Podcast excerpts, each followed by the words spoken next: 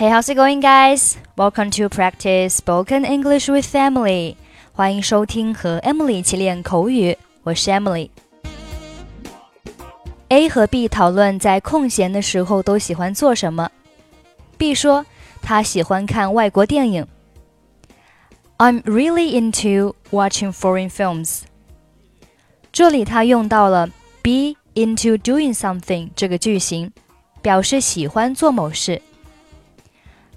I'm really into watching foreign films. 我真的很喜欢看外国电影。A 却说，I like to do just about anything outdoors. 我喜欢一切户外运动。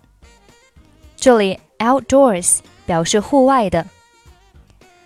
他们举了一个 camping 的例子，就是野营。camping。 最后，他们还讨论到了照相机以及摄影的事情。照相机叫 camera，camera。在对话当中提到了一个佳能照相机，佳能叫做 Canon。Photography 名词表示摄影，photography。摄影展览叫做 photography exhibit。我们一起来听一下他们之间的对话。What kind of things do you do in your free time?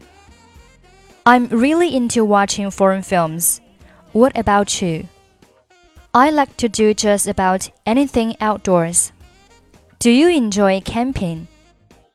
Camping for an evening is okay, but I couldn't do it for much longer than one night. Have you ever been camping in the boundary waters?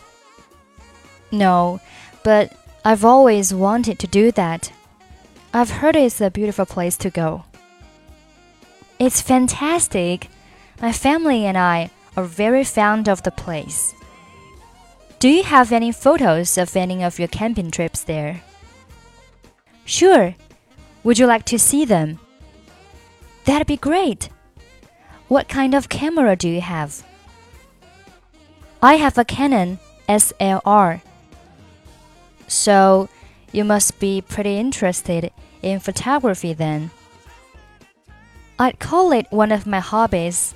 Do you know much about photography? Actually, I do. I took quite a few photography classes at university.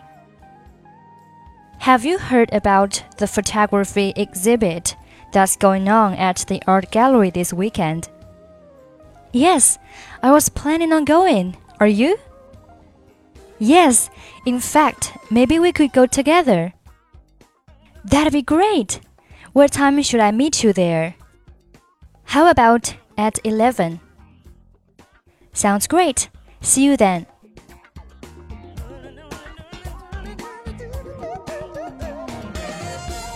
Okay, that's pretty much for today.